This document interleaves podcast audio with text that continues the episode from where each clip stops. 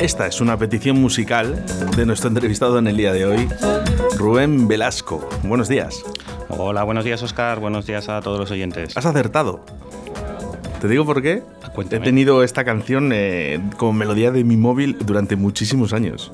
Bueno, bueno, pues me alegro un montón de que sea una canción compartida por ambos. de lo cual además, eh, bueno, me quiero mandar un saludo a Víctor, a tu hermano, que, sé que nos estará escuchando y esta canción la compartía con él. Muchos momentos buenos en los que hemos podido escuchar esta gran canción de From Disco to Disco. Eh, bueno, Rubén, estás aquí porque eres uno de los primeros vacunados, segundos vacunados, vamos a decirlo así, de los primerizos. Correcto, eh, eso es. Es decir, yo estoy vacunado ya con la segunda dosis desde el día 22 de, febrero. Es decir, hace ya casi una semanita larga. Que, he recibido la, segunda dosis, correcto. Bueno, primera pregunta. ¿Estoy seguro? ¿Yo no me voy a contagiar ya porque estás vacunado? Sí. Pues no lo sé. Esto es, eh, a ver, no son matemáticas. Entonces, como no son matemáticas, pues eh, hay un porcentaje que, que se puede escapar a, la vacuna. Es decir, se habla de, lo habéis visto en las noticias, oído, se habla de un noventa y tantos por ciento, 95, según qué marca te pongan y demás. Entonces, bueno, eh, hay ese 5% de personas que pueden contagiarse aún estando vacunadas. Esperemos que no sea mi caso. bueno, ni el mío, porque bueno, tenemos que decir que estamos separados por una pantalla, ¿vale? Eh, Rubén ahora mismo está en un estudio y yo estoy en otro, ¿vale? E intentamos eh, no, no, no ese contacto, eh, son nuestras medidas aquí en la radio. sobre todo, ¿cómo te encuentras después de la primera vacuna? Mm, ¿Algún efecto secundario? ¿Algo que digas esto, bueno, me ha, pues, me ha fastidiado un poquito durante unos días. Pues me siento súper afortunado en ese sentido porque no he tenido ninguna, mm, ningún efecto adverso, tanto ni en la primera como ni en la, ni en la segunda. Ahora, eso sí, te puedo contar eh, de todos los compañeros que tengo, pues eh, tantas casuísticas como compañeros hay. Es decir, pues a uno le ha dolido el brazo, a otro le ha dolido la musculatura, otros dolores de cabeza, temblores, escalofríos, gente que ha tenido que cambiar la guardia porque no podían ir a trabajar. Pero bueno, te digo, me siento afortunado porque no ha sido ninguno de mis casos, tanto en la primera como en la segunda, y fenomenal. No, está bien, ¿no? Que, hay personas que la pueden afectar de una manera y otras personas de otra, ¿no? Pero bueno, han sido cuestiones de tus compañeros de días.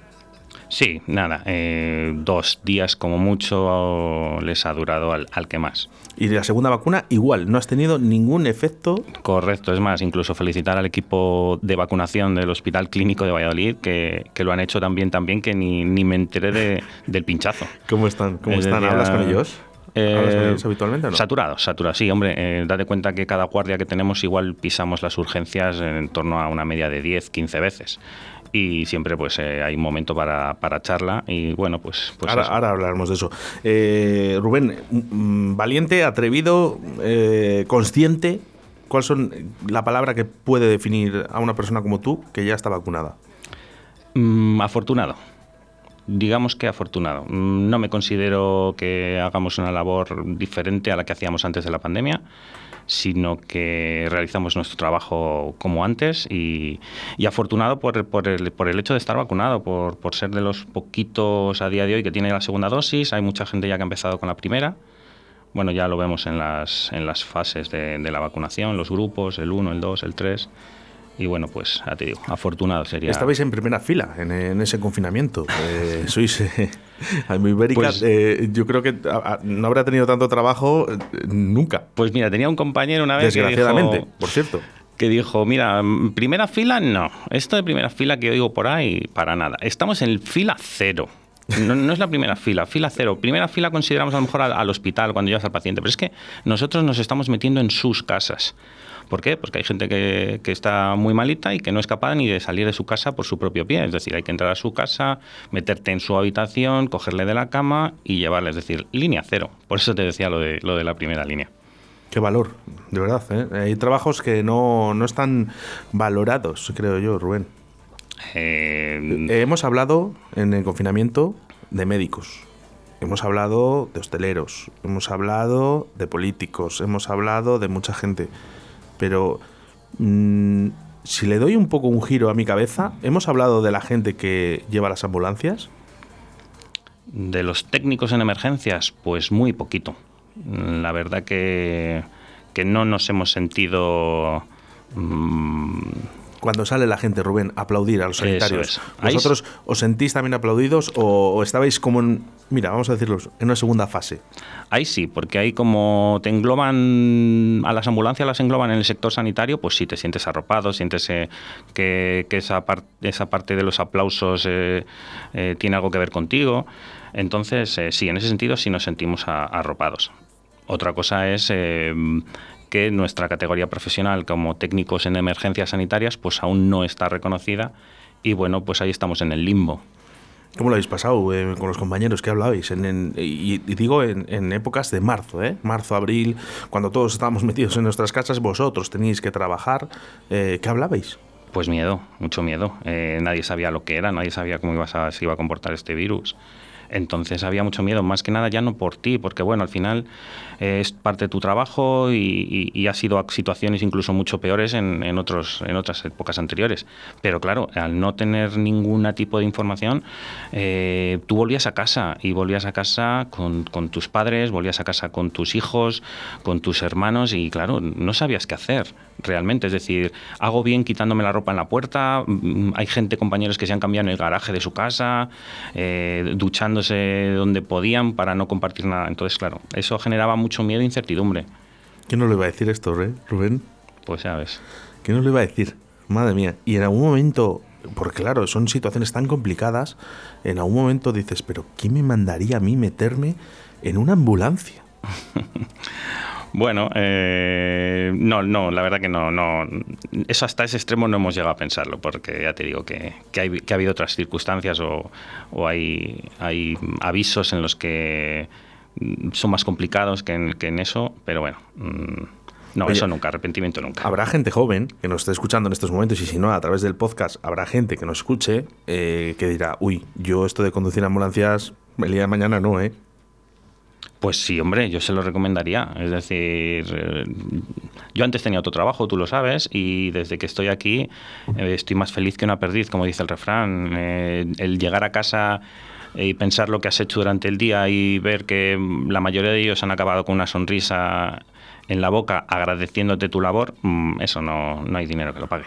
Podríamos contar, no lo sé, ¿eh, Rubén, y hablo desde la ignorancia, podríamos contar algún caso que haya habido en, en el pleno confinamiento, algo complicado. Uf, es que hay tantísimas cosas. eh, O tanto... sea, algún caso que hayas tenido que ir, que te hayan llamado de coronavirus, que has tenido que ir, algo complicado. Mm, mm, uf, me pillas, ahí me pillas. eh.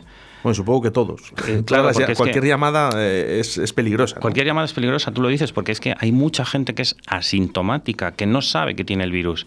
Entonces, te, a lo mejor te llaman por, por, por un dolor de, de, de- de- de estómago, por una yo qué sé, pues eh, como si fuera una apendicitis, para que me entendáis. Y, y luego resulta que, que no, que es que es un paciente que al hacerle las analíticas en el hospital ha dado positivo. Y tú lo tratabas como que no tuviera nada de, de virus, ni entonces cualquier cosa te sorprendía. Por lo tanto, siempre, siempre, siempre eh, alerta con todo. ¿Qué medios anti-COVID lleváis ahora mismo en las ambulancias? Pues mira, han- y por cierto, ¿han cambiado desde ese marzo-abril a ahora o siguen igual? Han cambiado, han cambiado, sí. Eh, recuerdo los, los compañeros en las primeras semanas, fases de la, de la pandemia, pues eh, tener que reutilizar los EPIs. Es decir, pues tanto los buzos, monos, estos blancos que blancos amarillos que veis en las noticias, eh, tener que desinfectarlos con lejía y, y, y volvértelos a poner en la siguiente guardia. O sea, Sí, a sí. mí esto me, me parece, vamos. Esto, eh, yo no sé, entre vosotros, si no llegáis, habláis cuando veis ahí a, a nuestros políticos de turno, ¿no? Esta gente, sí, es de estos políticos que nos han hecho meternos en nuestras casas, ¿eh? Sí. y nosotros hemos dicho que sí, nos han obligado a ponernos mascarillas, hemos dicho que sí, eh, hemos hecho todo lo que nos han pedido, y les vemos en ciertas fotos en las que tienen esos eventos de cenas, sin mascarilla, no tomando ninguna medida de seguridad. ¿Y esto vosotros qué decís? Porque eh, dices, yo no tengo mis EPIs Sí. y esta gente se está tomando aquí una cena o una cervecita. Pues eh, tú lo dices, es decir, podría decir pasapalabra, ¿no? Como el programa de la tele. Puedes pasar palabra, ¿eh? Madre mía.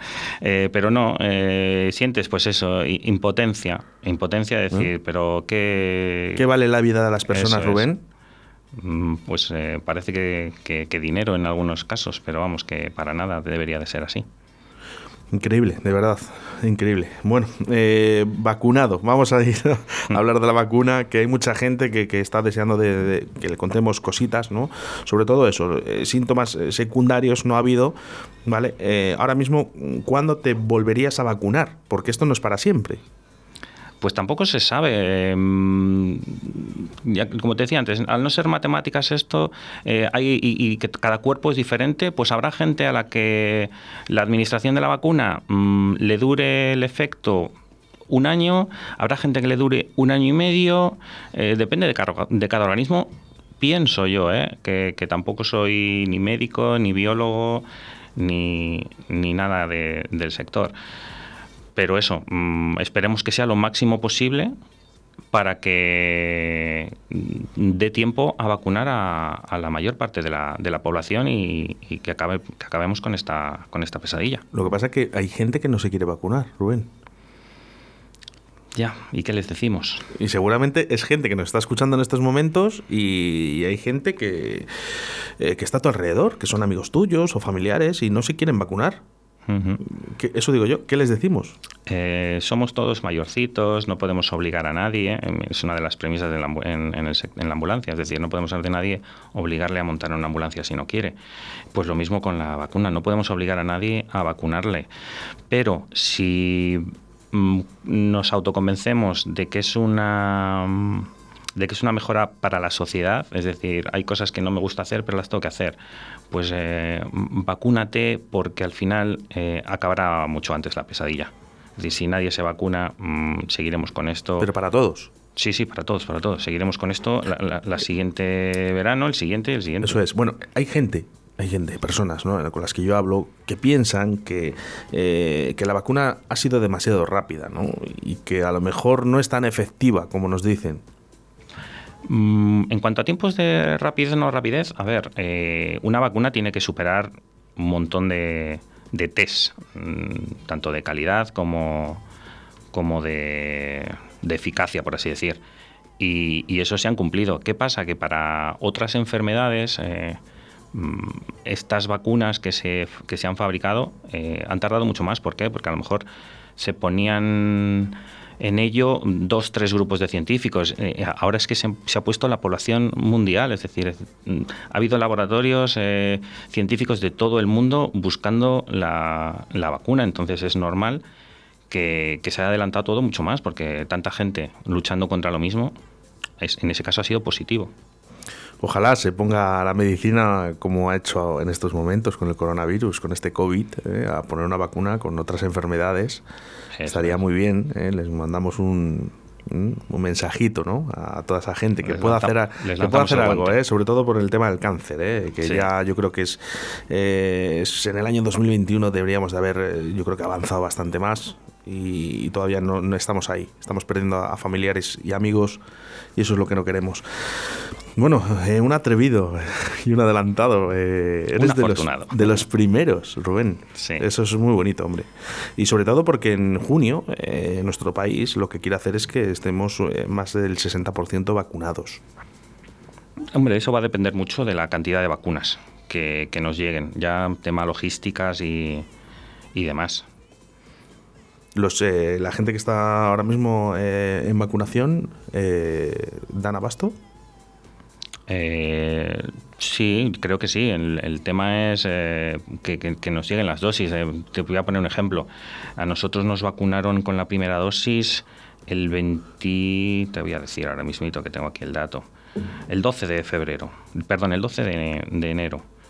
Y tenían que pasar los 21 días correspondientes para ponernos la segunda.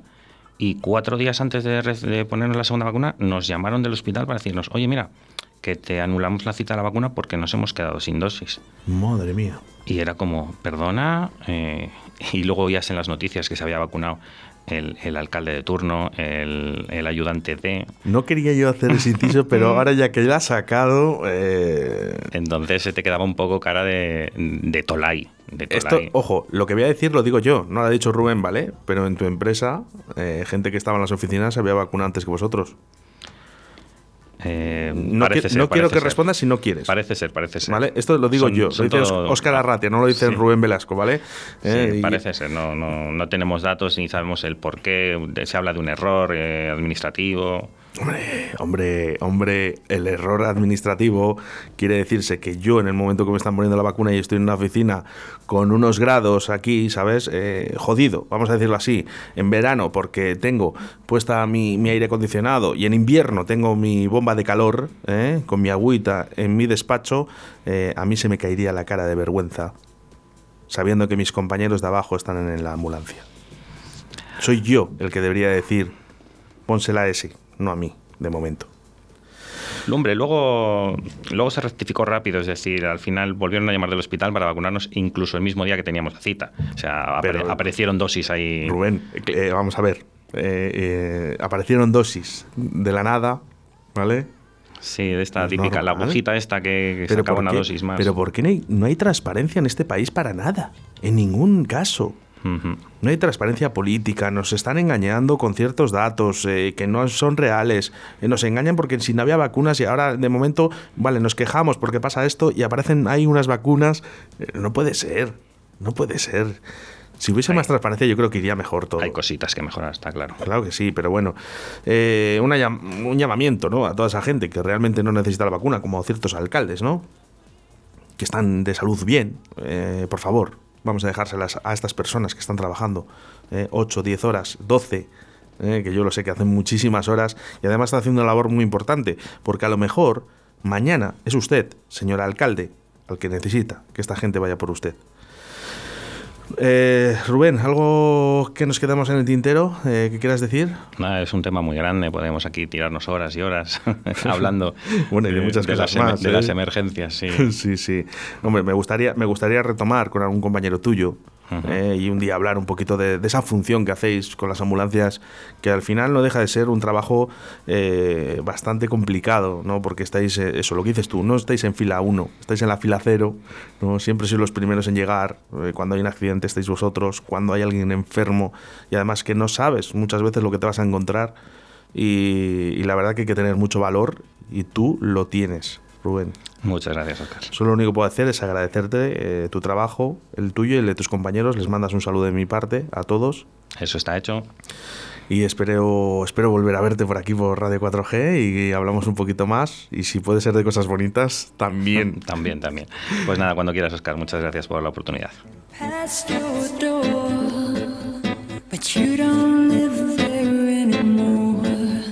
It's years